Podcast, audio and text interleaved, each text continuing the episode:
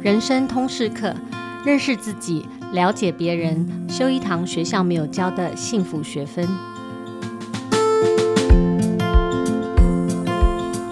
大家好，我是主持人齐瑜，也是亲子天下的创办人和执行长。今天我们邀请的来宾是台中惠文高中教师兼图书馆主任蔡淇华老师。淇华老师不仅是得过师铎奖的好老师，他也是得过文学奖首奖的大文青。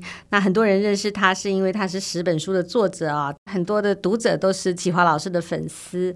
那他在书中或者他在演讲的时候也常提到，他不是一个典型师范大学毕业这样的一个典型的老师。他的年轻时候做过很多有趣的事，比如说他做过冲床工人啊，他做过贸易公司业务啊，他做过广告公司文案，做过补习班老师。后来才回到体制内，当一个教师的路上完成他的梦想。那过去这些背景反而成为让淇华老师活化教学的一个很重要的创意，让他能够当很多学生的贵人哦，帮助学生的资源。我们先欢迎今天的来宾蔡老师。啊，各位听众大家好。那蔡老师最近在亲子天下出版了新书《青春动力学》。那我看到蔡老师这几年的书写啊，感觉都是有一个非常清楚的一个对象感，和他很急切的想要分享的一个主轴。我自己看呃这次这本书，因为谈的主要是梦想嘛，哈，他梦想的一个呃动力跟原点。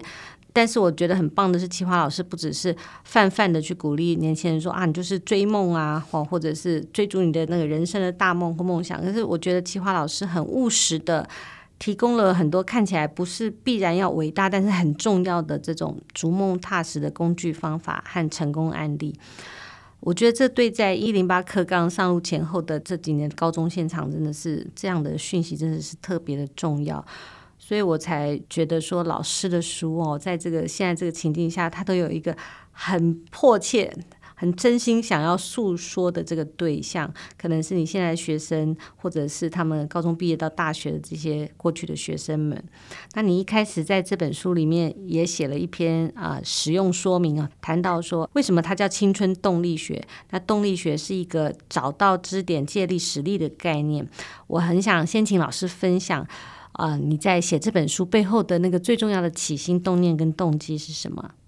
呃，我觉得这一代的孩子都不幸福啊。嗯，我我举个例子哈，卫福部一零八年的自杀通报统计哈，呃，十五岁到二十五岁是增加最多的哈。嗯，十五到十九岁最重要的是学校适应哈。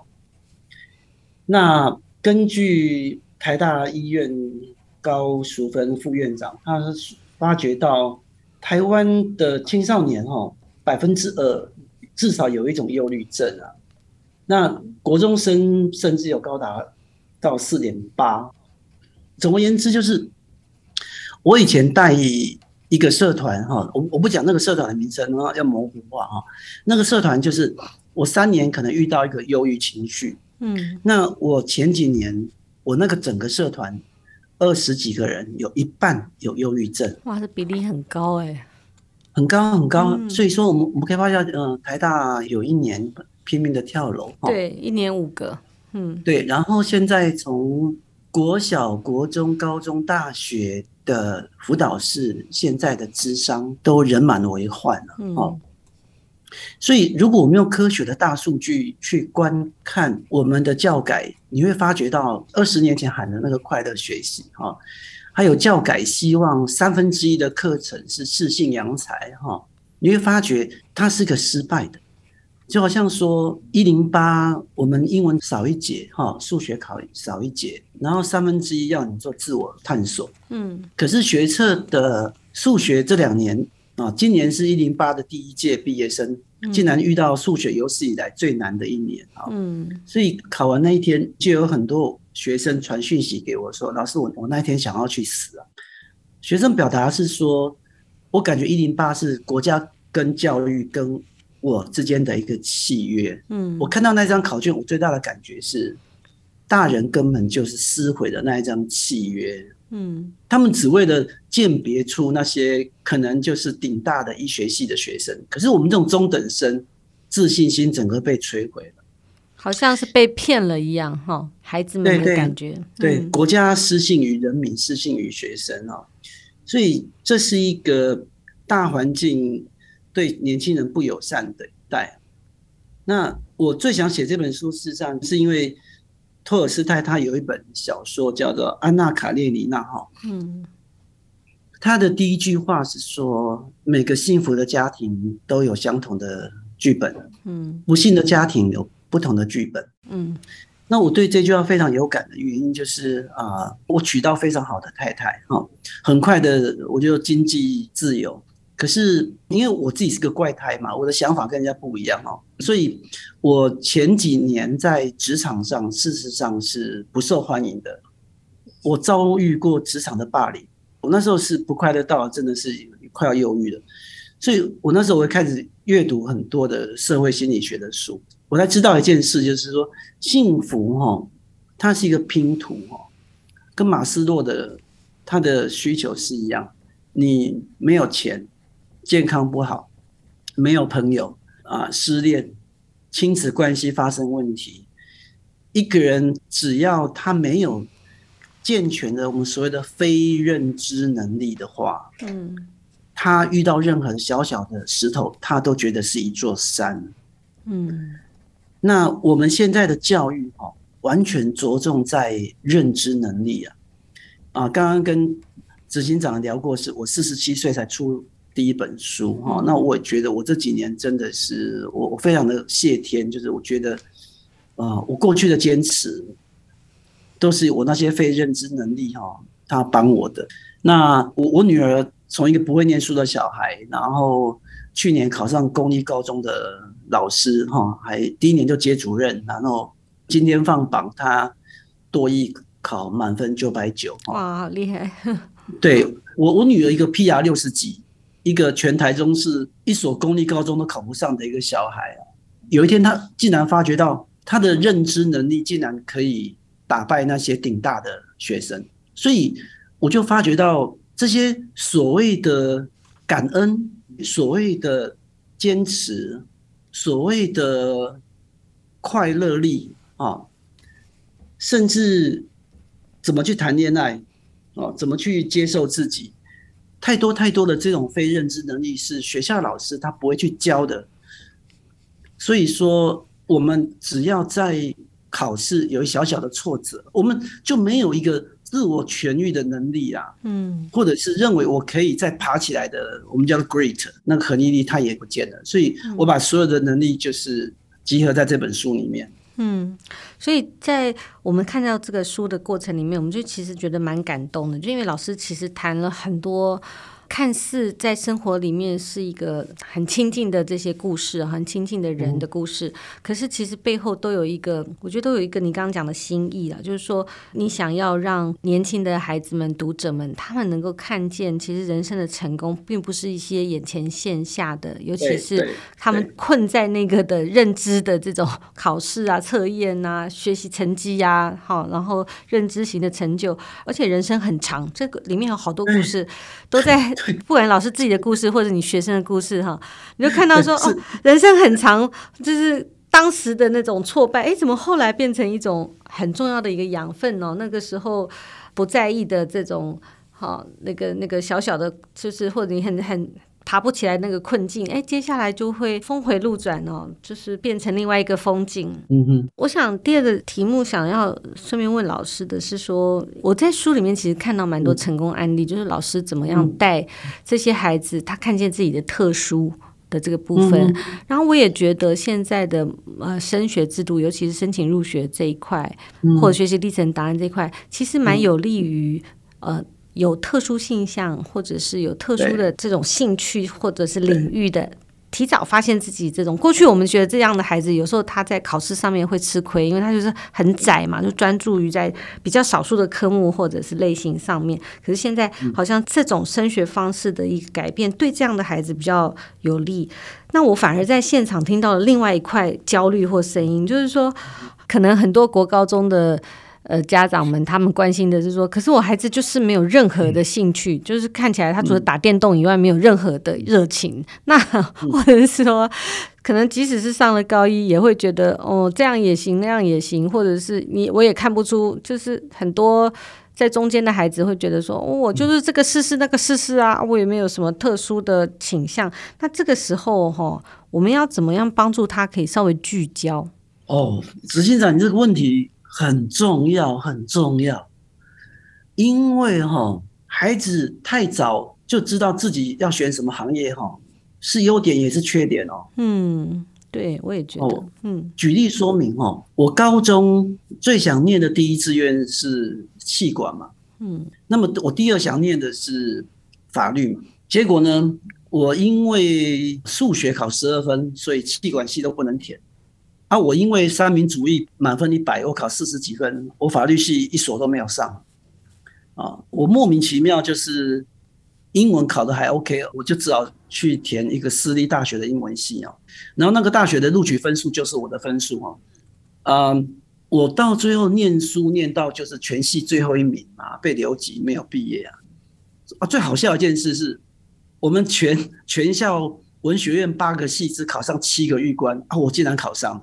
嗯，那我考上可是靠国文啊，我国文考全校最高分，就我因为考上预官，所以。我必须那一年，我只必须修一个礼拜两个小时的课，所以我那一年我就没事干啊。嗯，所以我只好去我去应征当冰淇淋店的店长。我一个人在淡水哦卖冰淇淋卖了四个月，而且卖得非常的好。可是我发觉到我，不快乐，因为我卖到第四个月发觉到我没有学习。嗯，我该学的都学完了，而且我的呃学长就请我去贸易公司做了一年八个月。我从一个专员，我做到进口部副理哦，我已经做到小主管了。结果我第二年的中秋节啊，我就看着那个镜子里面的自己啊，我就发觉我这两年在干嘛？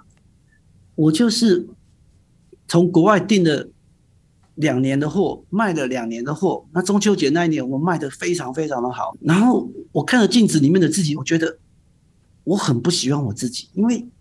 我发觉我拿我的生命在换薪水，可是我发觉我还要再这样过四十年吗？我我不要了，我就去广告公司啊。那我去广告公司，我我也做得很好，我得到时报广告金像奖。可是老板呢，把我的薪水从一万二升到一万三，嗯，我就发觉到完蛋了，我们家还负债好几千万。然后我我就决定做一件事，就是我要先去把我家的债还清，之后我我再去寻找梦想。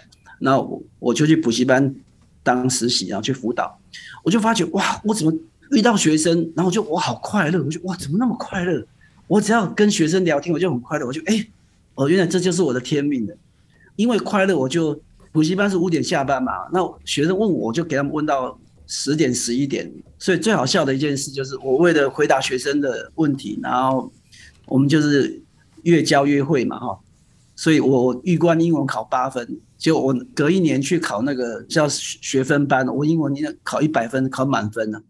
我才发觉，哦，原来我学不会不是因为我笨，而是不同的学科有不同的学习方式。嗯，所以我突然就通了，所以我就跑补习班，然后那我跑那几年跑得非常非常的好。我进入我现在服务的学校的时候，因为我们学校是公立学校，可是我那个时候我在一中街教一个班是两百个人，然后那时候我看到里面坐的一大堆是 我们学校制服的学生，我就问我老婆说怎么办？我要选钱还是要选在公立学校实践梦想？我老婆说，你问你自己什么是你最大的快乐啊？我那个学期教完之后，我就跟补习班请辞了。那我就在学校一个社团、两个社团、三个社团，也就是我薪水突然只剩下原来的四分之一而已。嗯，好，OK。那我回答这个就是要讲一件事，就是说我们高中时候选定的志向、兴趣，不见得是你真正的性向，它可能是假性的。嗯，尤其是我当图书馆主任之后。我去看六法全书，我竟然发觉到，我看了三十分钟，看一页，我看不懂他在写什么东西。这就说明一件事，就是两点。第一个结论就是，高中的时候你不知道自己要做什么，是很正常的。很正常。对对对对，这就是为什么美国的大学基本上是一个博雅教育。嗯，他们的职业训练都是在 master。嗯，甚至他们的很多文学大师、心理咨商师，全部都是在研究所才开始念。所以我们要让孩子知道一件事，就是大学选的科系。它主要是让你的基本学科能力有就好了，基本学科学的差不多，你真正真正的职业事实上是你的研究所，甚至最好玩的一件事就是，当你的非认知能力很强，所以非认知能力里面一个很重要的一个东西就是自我学习，也就是现在一零八课纲最最最重要的东西。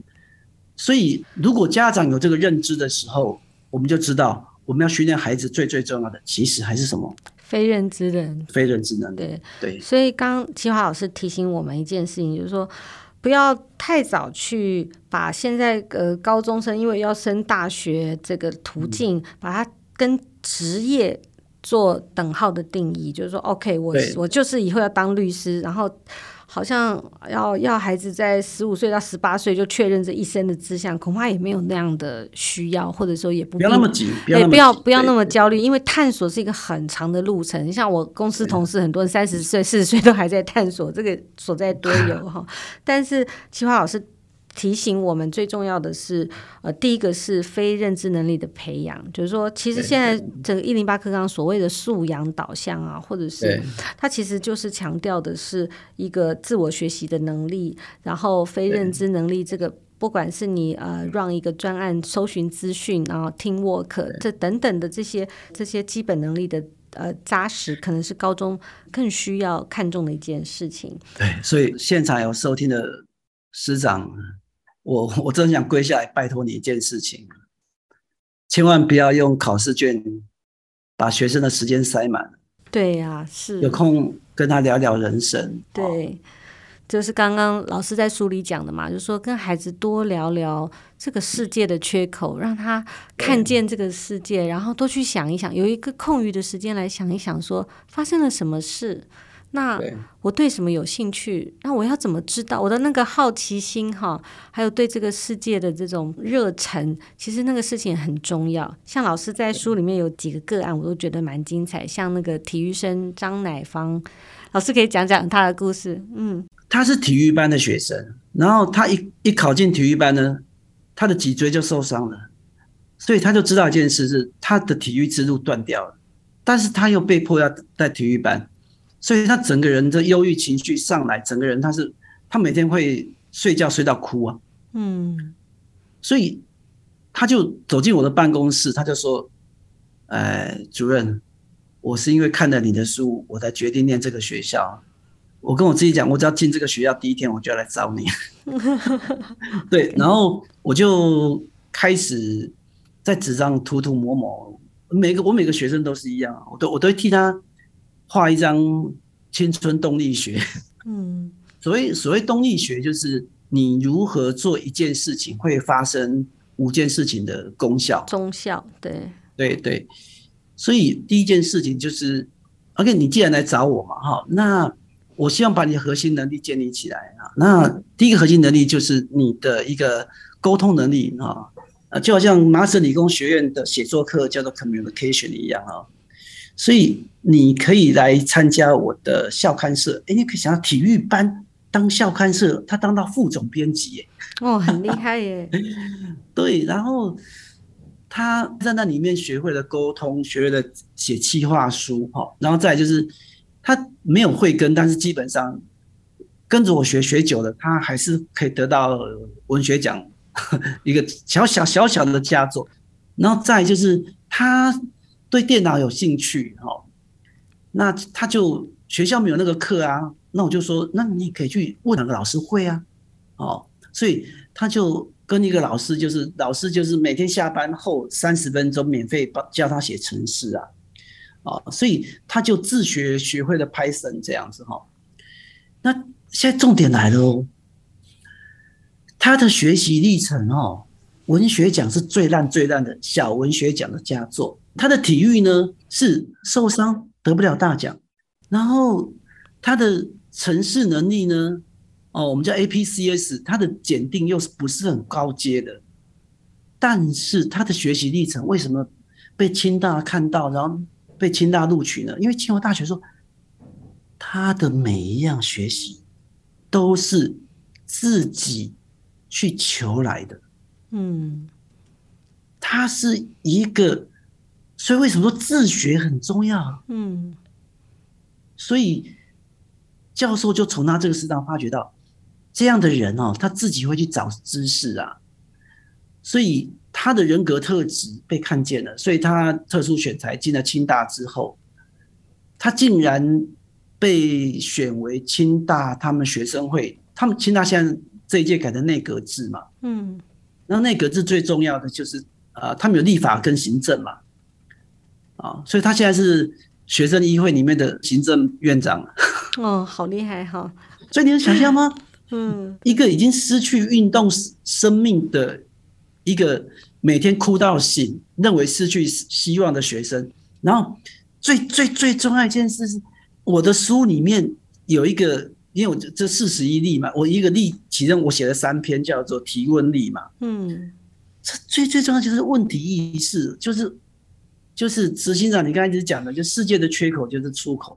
我就跟他讲一件事，就是说，你知道吗？你不断的提问一件事，就是台湾的体育班是否应该存废？他不断的为这个存废以及他如何去改正，他不断的去阅读，哦，他不断的去访问别人。就是说，你单单靠这个，你就可以念到博士了啦。嗯，就是我看那个例子觉得很动人，就是说。其实重点是你的学习历程，其实是在关心你现在呃最关心的那个事情，然后你你会对他产生好奇，就是说为什么体育班要这样训练上课是这个形式，它到底有没有存在的必要？你去不断的提问，问到那个本质，然后从过程中收集各式各样不同的观点啊，然后形成自己的知识系统。我觉得是这个历程可能打动了。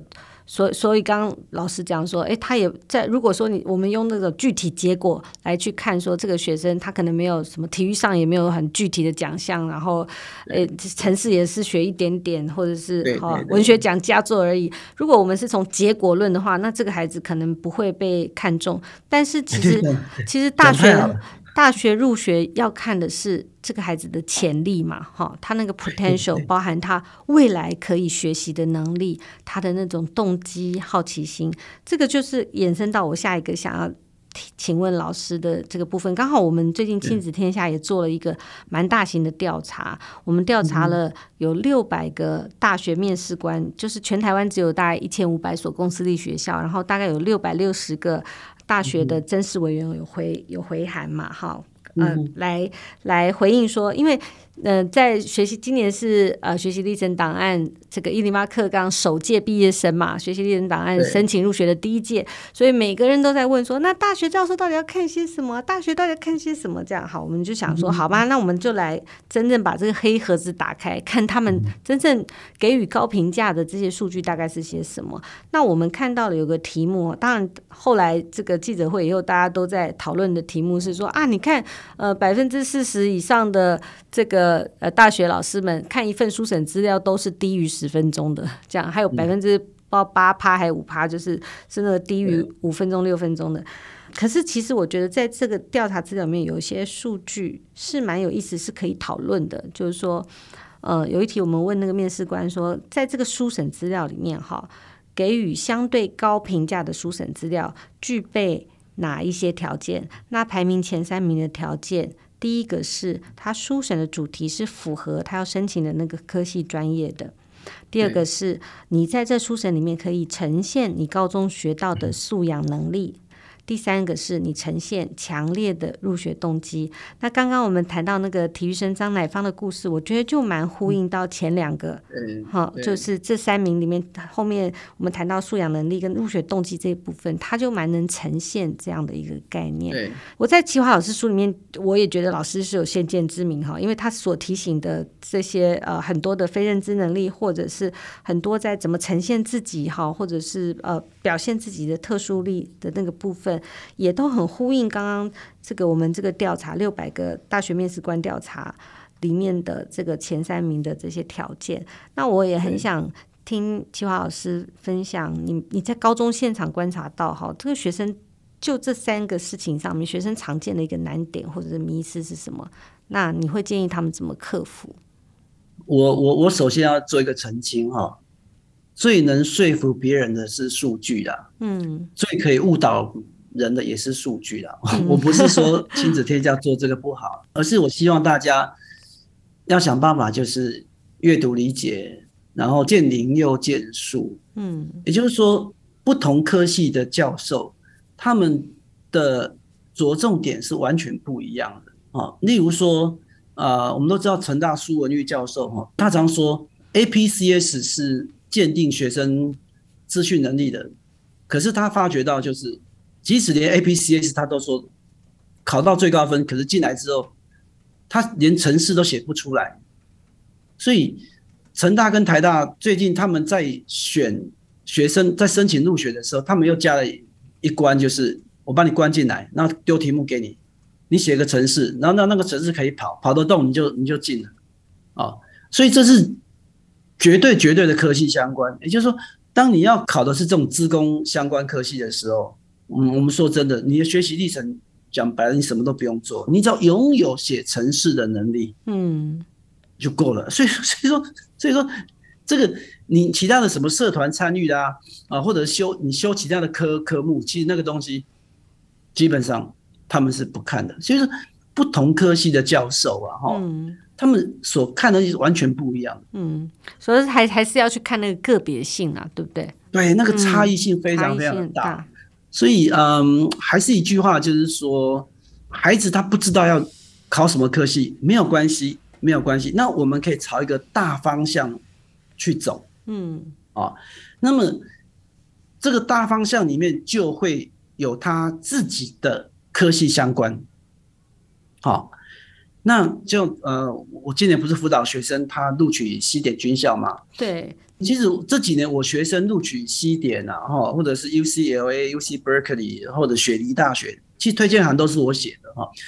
那西点军校它最重要的就是 leadership，就是你的呃领导力啊，所以我们就必须不断的就是他怎么去克服困难，所以我就提出来一一一点就是说。这个学生他参加我的外交小尖兵的时候，他如果如果遇到问题的时候，他主动扛起责任，我就讲那个小小的故事而已啊。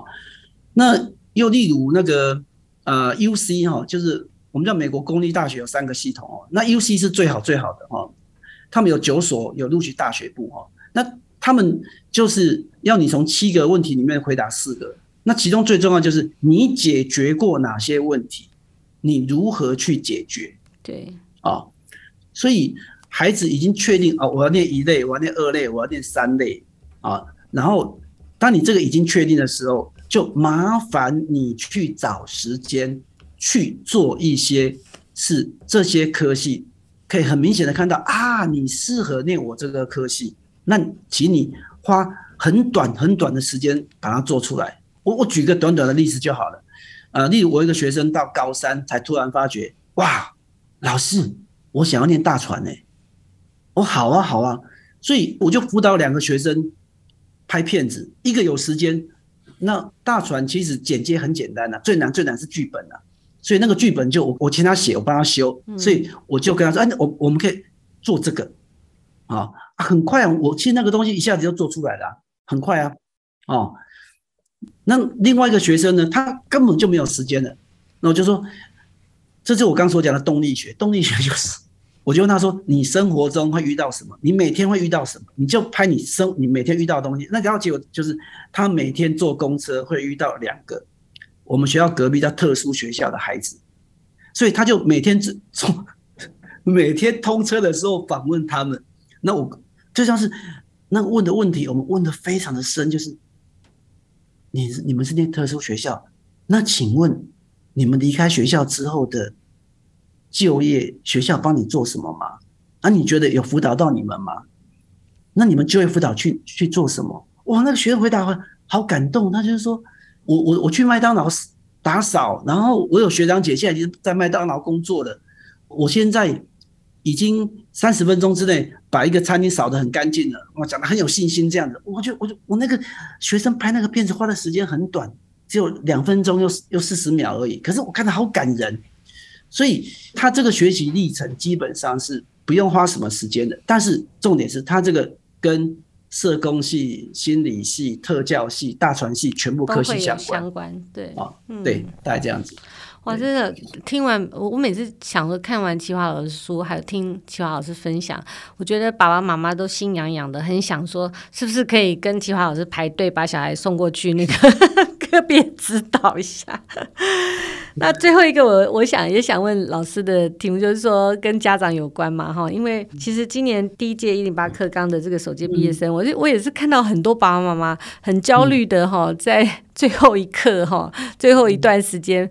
帮孩子重整他的这个 备审资料，但我们在记者会里，我们我们也听到那个台大的副教务长，也是负责他们选材招生的这样的一个教务的呃老师，他就在在讲说，其实你问哈，你说教授到底想看什么？因为每个人都在问说，那大学教授要看什么？可是他们想要看的是说，你想要我看到你的什么？而不是问我想要看到什么，就是你学生，我想看到学，我就是想要看学生，学生你想让我看到什么？你想要让我看到的，应该不是你爸爸妈妈的意志，也不是那个你们学校老师的的这种这种包装能力，而是你自己，你你想让我看到什么？你是谁？你想要什么？那我觉得在这个历程里面哈，我也可以理解，就是说爸爸妈妈的心焦嘛，因为没有潜力可循。那我想问老师的是说。那你怎么样呃建议哈？现在家里有这种国高中的孩子，面对新的这种升学的学制啊，很重视这种不管是生涯探索啦、性向选择啦，或者是说对认知能力、非认知能力都都都需要 take care。那就家长的角色来讲，他应该怎么样可以？应该是说，嗯，适度的介入，有效的陪伴，哈，然后不要越过那条这个这个界限。他们应该做些什么？老师的建议是什么？我觉我觉得是大禹治水啊。例如学生在用手机，我们不要马上就跟孩子说，你每天就都在玩手机，每天玩手机。可是事实上，现在很多资讯都在手机里面啊。我们可以试着去问去问孩子，就是说，哎，你在看什么啊？甚至他打手游，你就问他说，啊，这个手游是什么？啊，这个要如何得高分？学生会跟你讲一大堆大道理哦，他他会说他是源于什么神话啊？然后他是全世界有多少人在玩？然后 在这个解释这个游戏的人，他。在 YouTube 上面，他有几百万个粉丝。他当然介绍这个游戏，他一个月可以赚一百万。那你可以借力使力跟他聊，就是那为什么？Why？为什么他可以？他具备什么能力？那你可以跟着他一起去收看那个直播主。为什么这个直播主大家会会想看啊？你要说，哎、欸，龙华姐，他讲话有逻辑，嗯，好、哦。那那你可以牵引到一件事，就是说，哎、欸，跟他讲，哎、欸，我们如何学习讲话有逻辑？再就是，你可以跟学生在一起 research，就是那这个人他是如何的自我训练，哦，那也就是说，连你最看不起的学生的任何活动，你都应该去像大禹治水一样顺着他，然后你跟他应该说先有关系才有关心呐、啊，嗯，哦，你要先跟他当朋友，才有可能当亲人呐、啊。嗯，所以你应该站在朋友的角度，那朋友是不会上对下的，朋友是会跟他聊啊，你为什么喜欢玩这个啊？我我觉得就像我的好朋友李重建，他提问，其实重建他的东西就是一直在讲提问提问，而重建的提问，他最重要就是非常非常重要，就是 no judgment，不要动不动就是你不好你不好，而是要跟他的生命的核心去对话，因为基本上。当学生他成绩考不好的时候，你骂他，你为什么读不好？你怎么时间管理那么差？你为什么不要学重建的那个提问？重建的提问就是：考不好的时候你会难过吗？嗯，你会有压力吗？你需不需要离开这样的痛苦跟压力？想的话，你觉得可以怎么做呢？我觉得就是用提问，然后让。学习这件事情是让学生自己思辨之后的选择，就比较比较是没有论断的一种好奇心啊，哈，透过提问跟引导，透过同理去让这个学习责任还是归属在孩子的身上，但是家长可以扮演这样的一个呃陪伴跟引导的角色。对，我第二个也也是最后我要补充的一一个就是说，我们人哈是从具象世界进入抽象世界的。嗯，我们人类大概是十一到十三岁，我们的我们才会进入抽象思考，文字就是抽象思考了。所以小孩子是从游戏学习嘛，哦，那 IB 课程跟很多的华德福课程是希望他们在大自然里面去找问题嘛，哦，探索教育都是这个样子。可是我们却很很快很快的就在。小孩子十二岁的时候进入国中，我们就是把他们就关在教室里面，那全部全部都是抽象的知识。所以说有没有一个可能，就是带孩子去跟一些所谓的业师，我们我们去看小孩子说他喜欢什么，他想学什么啊？例如说，就是我跟其实讲到就是想要当厨师的那位学生，到最后我就鼓励他说：“拜托，请你去跟几位厨师或者是厨师创业家，你去跟他们聊天。”嗯，他在聊的过程里面，他说。老师，他们教我好多好多，我我开始会思考了。嗯，啊，对，所以说就是这两点，就是跟孩子交朋友啊，用提问去带出他的学习动机。嗯，第二就是从孩子他想学什么东西还不确定的时候，我们带着他去进入现场或跟夜市对话，那孩子越来越能确定自己的。志向，嗯，对。如果就是家里不一定有资源认识这么多朋友，像启华老师有这么多不同领域的人脉哈，那我就蛮鼓励家长们可以，呃，如果你家里有国高中生哈，你是父母或国高中的老师，我觉得可以带孩子一起读启华老师的书哦，不管是这本最新的这本《青春动力学》，或者是上一本《青春为素养》，那我觉得启华老师的书里面有很多这样的。案例哈和资讯，我觉得共读完也可以一起的讨论分享。连我自己读了，虽然我小孩已经大学了，可是我自己读完齐华老师书，我都想要再叫我大学的女儿再一起跟我一起看呢，然后一起来讨论。因为他呃，在这个历程里面，国高中这个历程到大学这个历程里面，我觉得齐华老师谈到的刚刚的那个非认知能力真的非常重要。那家长在这里可以跟孩子。更多的讨论跟分享，然后陪伴他们在这个阶段的成长。那我也很认同老师在书中提醒哦，大家都很关心学习历程档案，但学习历程档案不是一个几点活动，而是一个有趣、动人、有记忆点的故事。对，故事。对，对所谓的梦想哈，我自己最有感的是说，其实梦想不一定是要每个人都要成为那个漫威英雄哈，好像拯救全世界这样大的规格。嗯，所谓的逐梦踏实，就是把自己活成一个有趣、动人、有记忆点的故事。对对对。今天我就是非常谢谢奇华老师的分享。今天亲子天下 Podcast 就到这里告一段落。然后我们周一到周六谈教育、聊生活，欢迎订阅收听，也欢迎大家在许愿池留言告诉我们想听什么题材，给我们优化改善的建议。谢谢齐华老师，我们下次空中再会，拜拜。谢谢，拜拜，拜拜。